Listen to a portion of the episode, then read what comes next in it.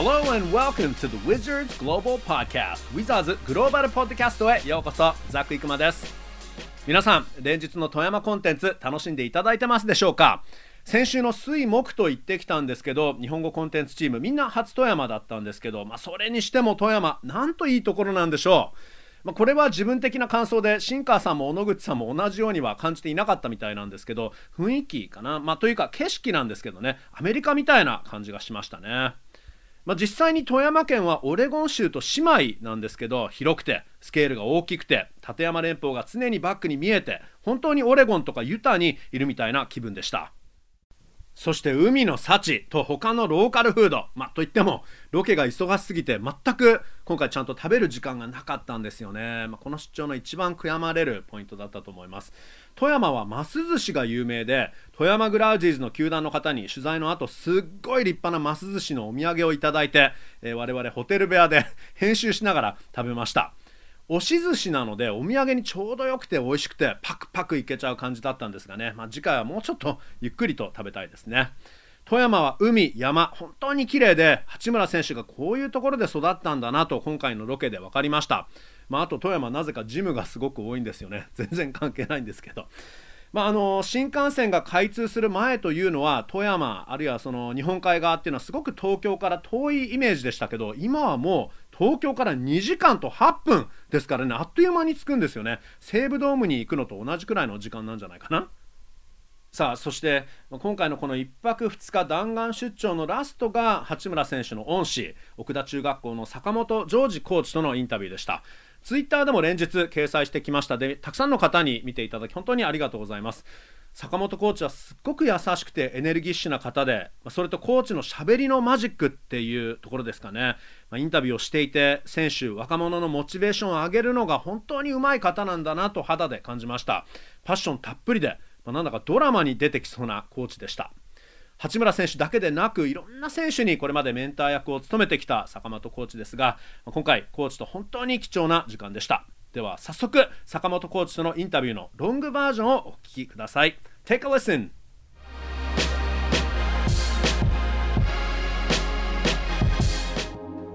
実際その見たというのは本当に体育館で見たのが初めてただ噂で要するに入学式の時にまあ大きい子がいるとかそれから野球のうまい子がいるとか走るのが速い選手がいるとかっていうのでは聞いてたんだけども多分きっかけは要するに八村の同級生が9人いたんですよ。これはね県で2位だったんですミニバスっていう。でその時にもう入学前から練習に参加していいかとかって言ってものすごい一生懸命で。でお前たちななんかすごい一生懸命なやろうとしてんなみたいな感じでで君たちの目標はってどういうつもりで奥田中学校でバスケットしようと思ってるのって聞いたら全国制覇って言ったんですよ。でそれがねみんなちっこいんですよ。一番大きい子で150後半ぐらい大体が130後半から140後半ぐらい1年生ですけどやっぱり、ちょっとサイズがない。で彼らに、まあ、まあ全国制覇はちょっと言い過ぎだなとでも勝ちたいんだったら大きい選手連れてこなきゃいけないよっていうのがまあ子供と投げかけた言葉ででその仮入部の時にまあまあその先輩に馬場という選手もいるんだけど馬場とかにも言ってるんだけども、まあ、大きいっていうのはもう八村が一番大きいわけですよ実際は。だから仮入部でも1回でもいいから連れてくると思って結局全く来なくってとにかくみんなの力でな1回でいいから八村この体育館に呼んでこいと。いうまああのあるやつはそのなんていうかセレクションっていうかね、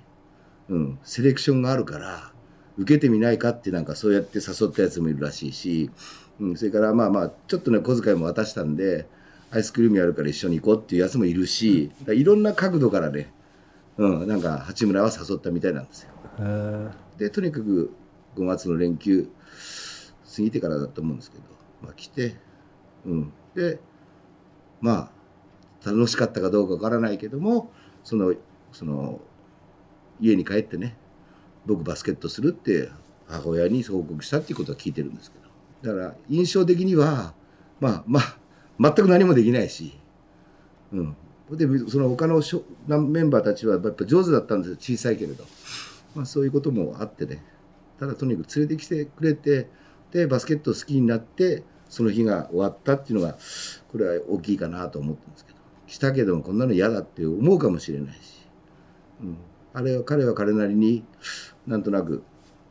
まああの楽しかったんじゃないかな。でそのよく要するに NBA っていうことを言われるんですけど、そのそのボール起こしっていう、まあ、いつもいろんなこと言ってるんですけどこのボール起こしをこうみんなでやってそういうハンドリングのその、まあ、スキルがあるんですけどその時に八村君できなくてねで結局何回叩いてもボールが上がらなくてでそのうちにグーでやるから「いや八村君それダメダメ反則反則」って言って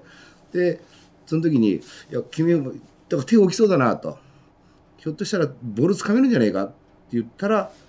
パッと掴んだんでそれをねこうじゃなくて本当にその軽くこう野球のボールを掴むかごとにことに上げたのでお前すげえなってこれ NBA 選手並みだなっていう、まあ、そういうのが NBA っていう言葉の最初なんですよ。その後、まあやっていくうちにその構えだったりパワーポジションって言ってバスケットスタンスとも言うんですけど構えたお尻の出方がねこれもろ NBA だなとか。うん、いうのをそのまあなんかそれもだからいろんな形パーツパーツで、うん、なんかお前 NBA だぞって NBA 選手並みだなって NBA 選手になれるんじゃねえかとかっていうのはもうずっと言い続けたような。まあ、八村はどういうふうに思ってるかわからないけど、まあ、毎日のように言ってたなっていうのはまあそんな感じですねだから最初の出会いっていうのは、まあ、そういうことでみんなのいろんな力と、うん、でたまたま初日で、えー、嫌にならなってくれなかったうん、いうことだと思うんですけどで僕は特別扱いしてないから一緒なドリルをやってでいろんなことができない状態の中で、まあ、それは見逃しながら、うん、ドリブルするとね3回ぐらいドリブルするとどっか行っちゃうんですよ。うん、なんかこううまくできない。でいや八村君八村君ってそれはもうその日だったかどうかちょっと覚えがないんですけどもその強いドリブルはな今に生きるからまあそういう話だったりとか。走れるけど止まれないんですよ、うん、うん、だけどなみんなは止まることを意識して走っていくからな走れねえんだって、うん、お前はなまあそれはそれはものすごい大切だからって言うけどトラベリングなんですよ。まあだからそういういろんな言葉の、まあ、そういうのがあってですね。あの子はまあやバスケットを好きになってくれたっていうか。うん。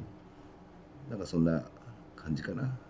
スタートを切る力だとかね、まあ、瞬発力みたいのもあるしそれからボールを投げるっていうことも全然苦になってなかったからそういったものはもともとは持ってたんだと思いますよ。僕が教えたとかじゃなしにあいつはやっぱ持って生まれたもんっていうか備わったもんだと思います。あとまあ本当そのも生まれつきっていうその体格ですよね。で手の大きさも本当にあの中学1年なんだけどもボールをパームできるぐらいの手の大きさだったんですね。うんであとねあの、まあ、これはもう少し夏休みぐらいになっていくんですけど要するにあの股関節ものすごい柔らかいんですよあの子。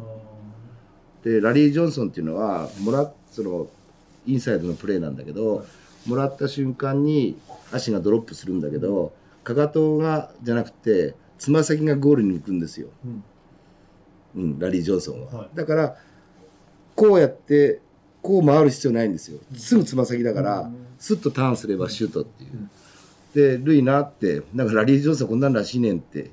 言って、で、他の子にもやってんだけど、どんだけそれやってもね、みんなかかとだけなんですよ。つま先がゴールに向かないんですよ。いやゴールを背にしてね。ゴールを背にしてもらうんだけど、この下げた足はつま先向いてるよって、ゴールに。だ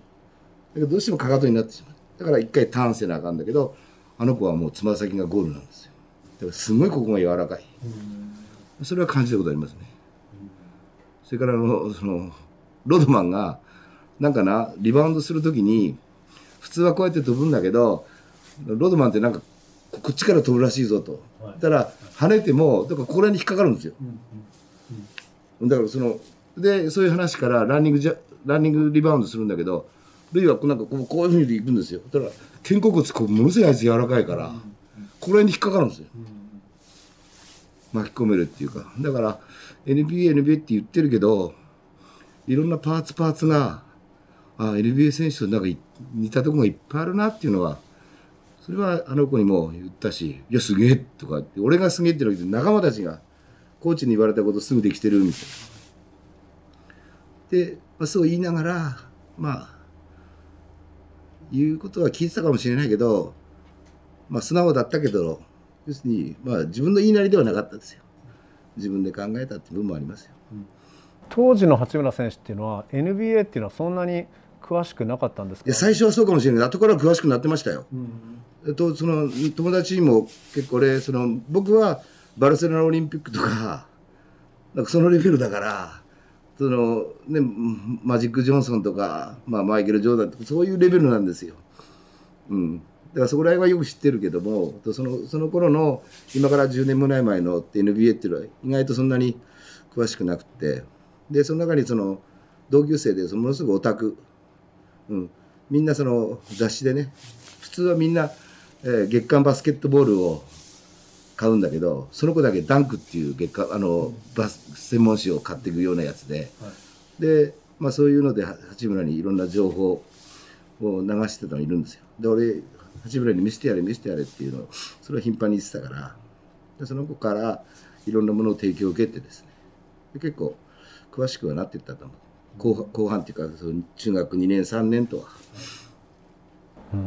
確かにあのコーチのね例にしてる NBA 選手90年代の選手だから逆にそのバスケに NBA に詳しい選手とかにはいやコーチロッドマンさんとか ダディ・ジョンソン古いっすよ。古いっす。そうなんですよ。そうそうそうもろそうなんですよ。だから結構ねあのその後だ言うても誰だろうな。やっぱ古いよ古いな。初めに、ね、他のチームメート、まあ、いずれチームメートになる選手たちに全国制覇したいなら、大きい子を探してこい。でも大きい子って言っても中学1年では大きいですけどでもまだその時はそれでも八村選手は体も出来上がってなかったですしそうですね。170センチぐらいっておっしゃるうん、1年生で170ね。1年生の時にで1年生で170は結構大きい方ですよ。で2年生で70後半ぐらいになって3年生で80、まあ、後半ぐらいっていう、まあ、そんなような、まあ、実際はで3年生って言っても8月で終わりだから中学生の場合は。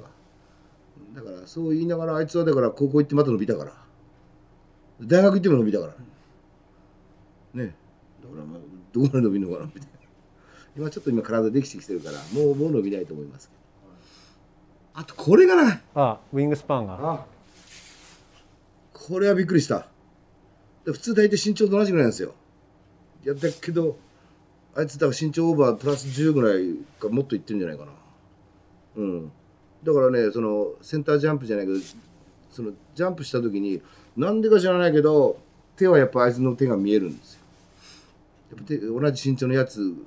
とこうやって競い合っても。やっぱ手が長かった中学校時点では、うん。まあ、使える選手になるなって。だからみんな一生懸命、うん、そのセンタープレーっていうのはもう徹底して教えたから。だけど嫌がるんですよ。インサイド、うん。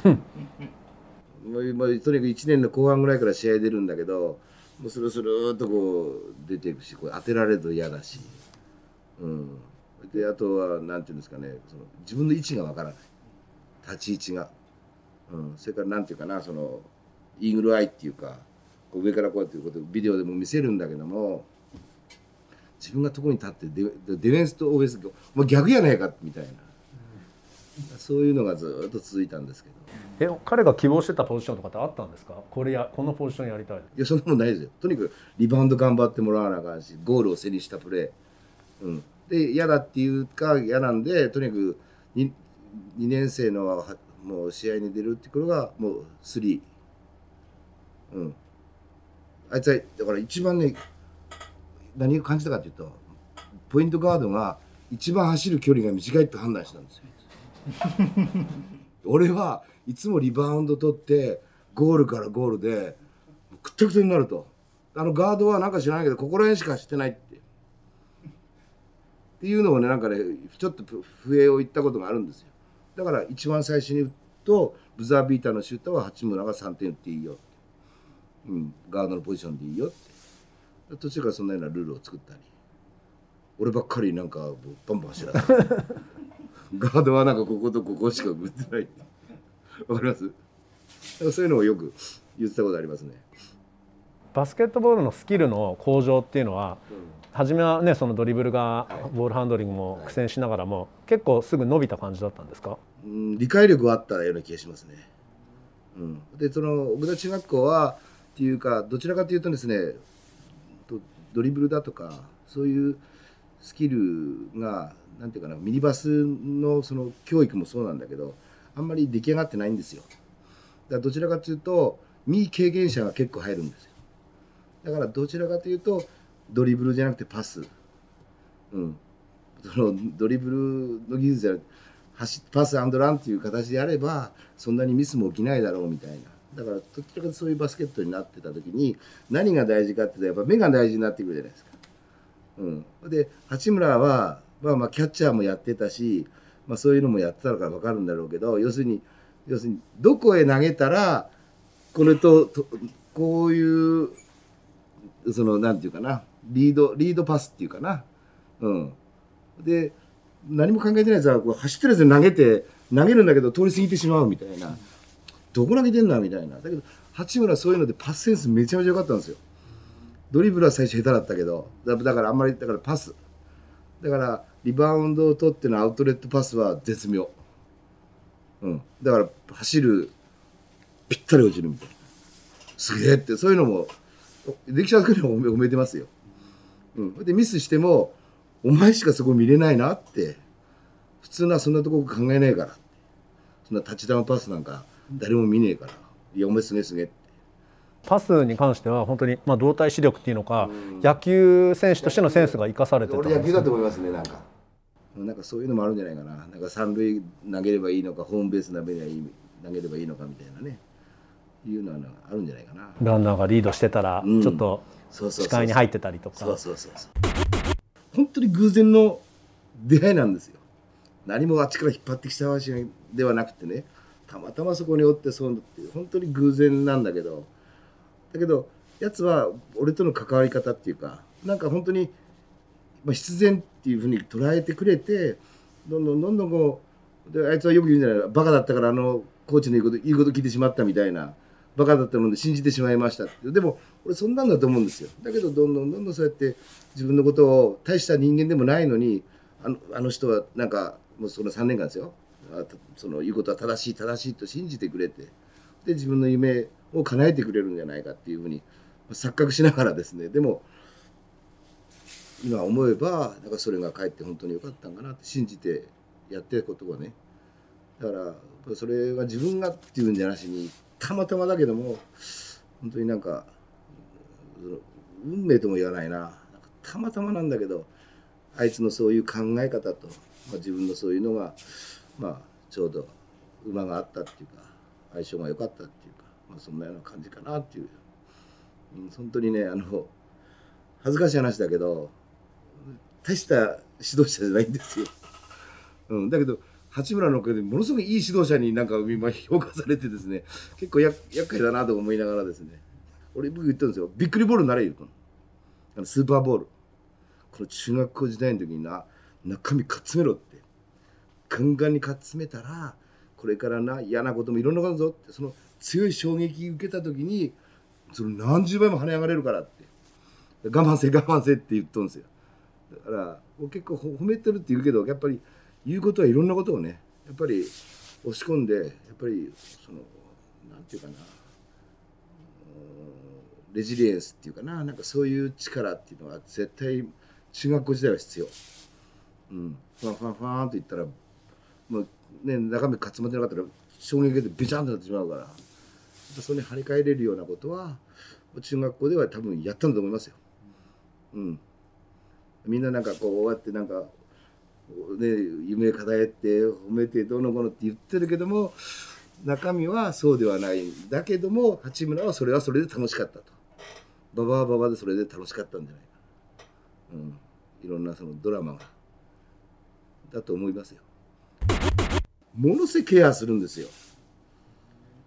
だからあいつにあいつについた後輩八村君も大好きな後輩はねもういつもマッサージさせられてるやらされてるわけじゃないんだよ。八村といることが好きだから先輩先輩僕足もみますよってやっぱ寄ってくるようなやつがいるんですいつもそうやってでローションっていうかなんていうかそういうのもつけながら、うん、だから足のそういうケアとかストレッチだとか、まあそういうクールダウンっていうかなそういうのも結構他のやつとは違ってたな。プロ選手には欠かせないようないい癖がもうついてたんですね。それは感じた。うん。まあ、それがまたいいコミュニケーションになってて。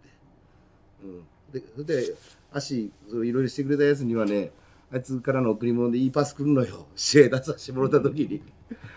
めったに試合出れない八村出た時に、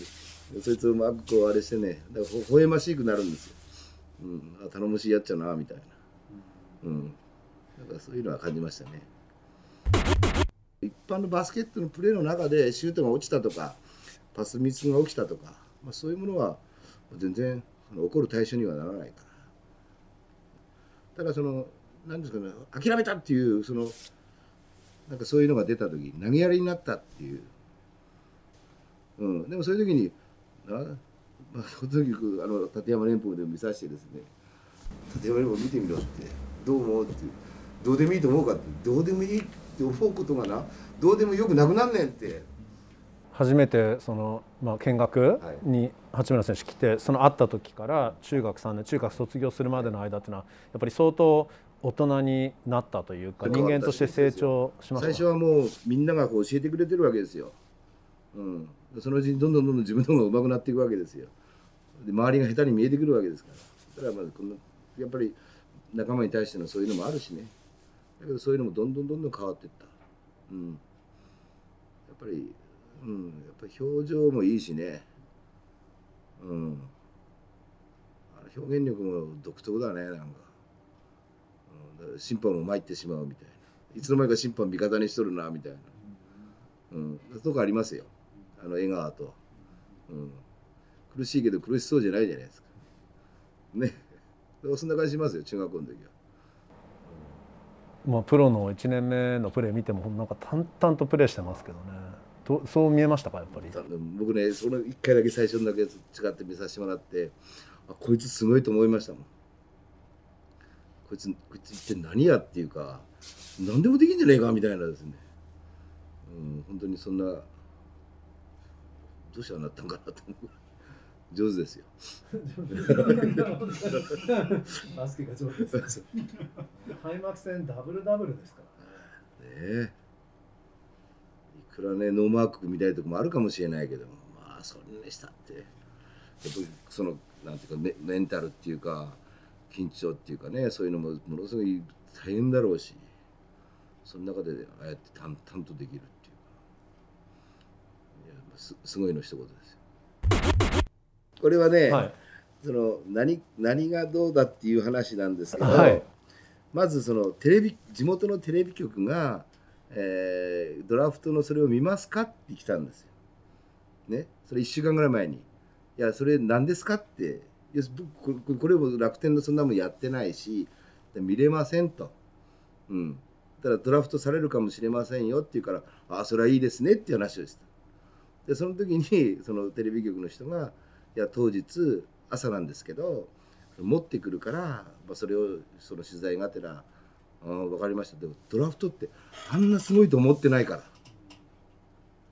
たら八村がそのアレンとそのお母さんとねそれから、まあ、お父さんもそれからおばあちゃん、うん、もう連れてそのグリーンルームっていうのかな。なんかそういうのにも招待されていくっていうのは聞いてたけどもあんなすごい話だと思ってないから。で僕はここでその子供たち14歳の挑戦というその就業活動っていうのかな？ああいう書いてあるんですけど要するに子どもたちに仕事を教える。それで中学生預かってたんです。で仕事をしてるんだけどちょうどドバドバッと来てですね。ところが前の日っていう日にルイがアメリカでその僕の名前を出したらしいんですよ。前日っていうのかな？うん。そしたらもう日本中からここにですねもう大変なことになって。だからその一社でっていう話だったんだけどもとてもじゃないけど収まらなくなって。でまあみんなでそういう話。でその時に初めてこれぐらいの画像を見て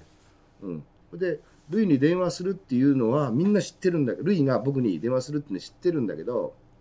僕は知らないんですよ。だけどどっかアメリカで言ったらしいんですよ。コーチには真っ先に連絡したいっていう。でそのドラフトが10あの9位で「わすげえな」って言ってで解散と思ったら帰らないから何してんだって思ったら「いや電話が来る」って「いや聞いてないよ」って俺は。言ったんだけどその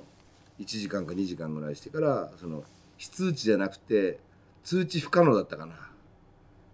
なんかそういうのでピッと電話があってあこれ間違えたと思って消したらそれだそれだっていう話でママからだったえ切っちゃった。切っちゃった。の僕何の変な名前だみたいな。あっちも今かけたのに切られちゃった。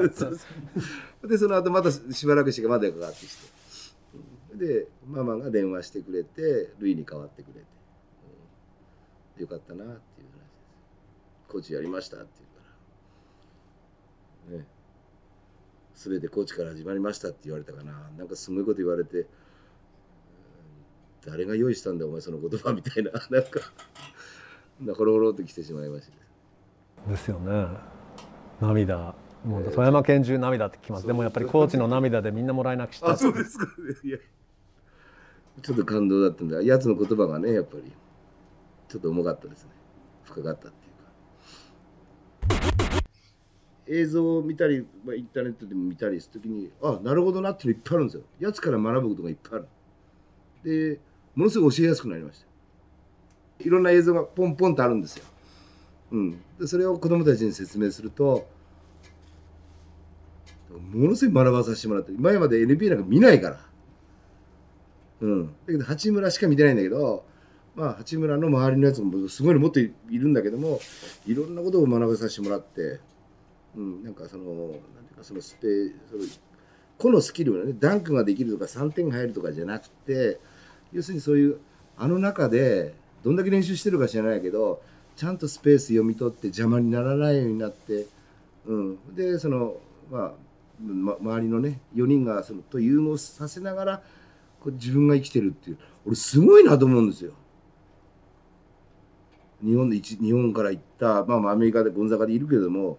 あの中に入って邪魔にならないんだもん。点数入れることっていうよりも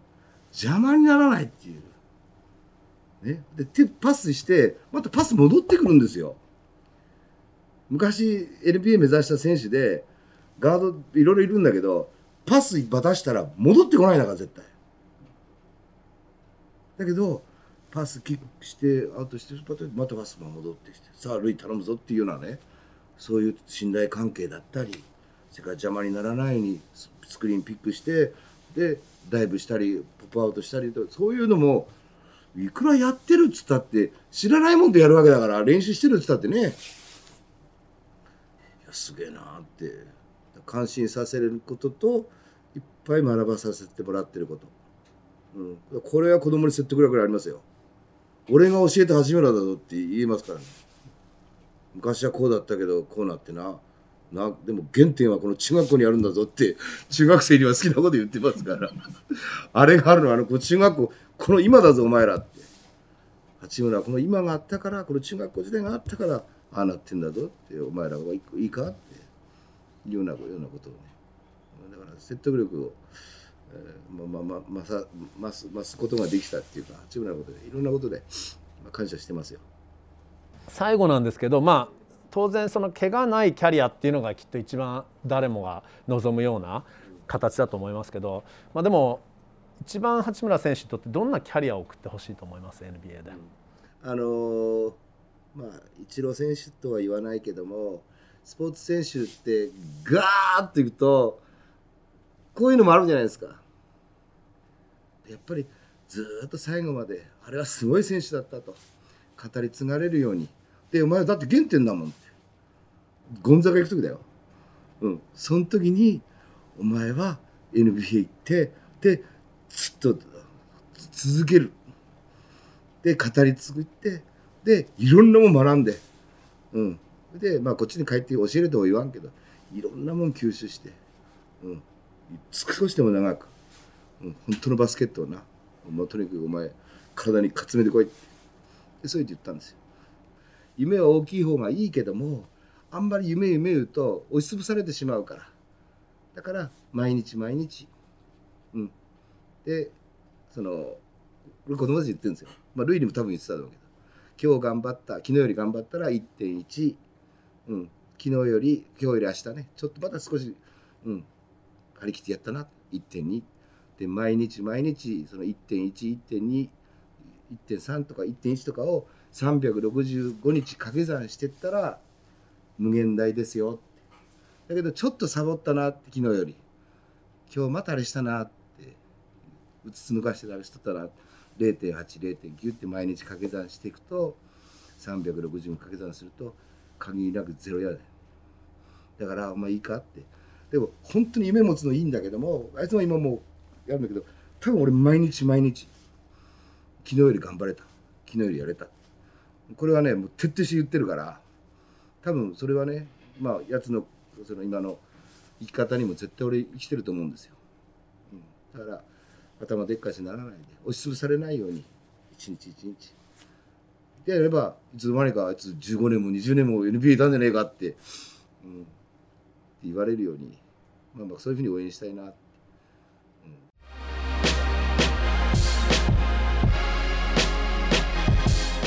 はい、えー、という坂本コーチでした。坂本コーチはやっぱり何よりもモチベーターモチベーションのコーチですよね。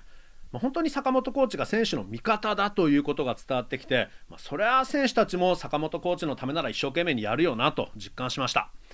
練習中は厳しく言うけど最後は今日ここが良かったなと声をかけたりちゃんと見てるからなということが選手に伝わるように構ってあげることが大事だと坂本コーチ言っていました。まあ、そして立山連峰の話もありましたけど地元の人は立山連峰が富山の人々を地震や台風から守ってくれる偉大で大切な存在だと言っています。人々と山がそう結ばれているんですよね。八村選手もこの山に見守られながら育って成長していったんだなと感じました。立山連峰もモチベーションを上げるためのツールにする坂本コーチもでもさすがだなと思います。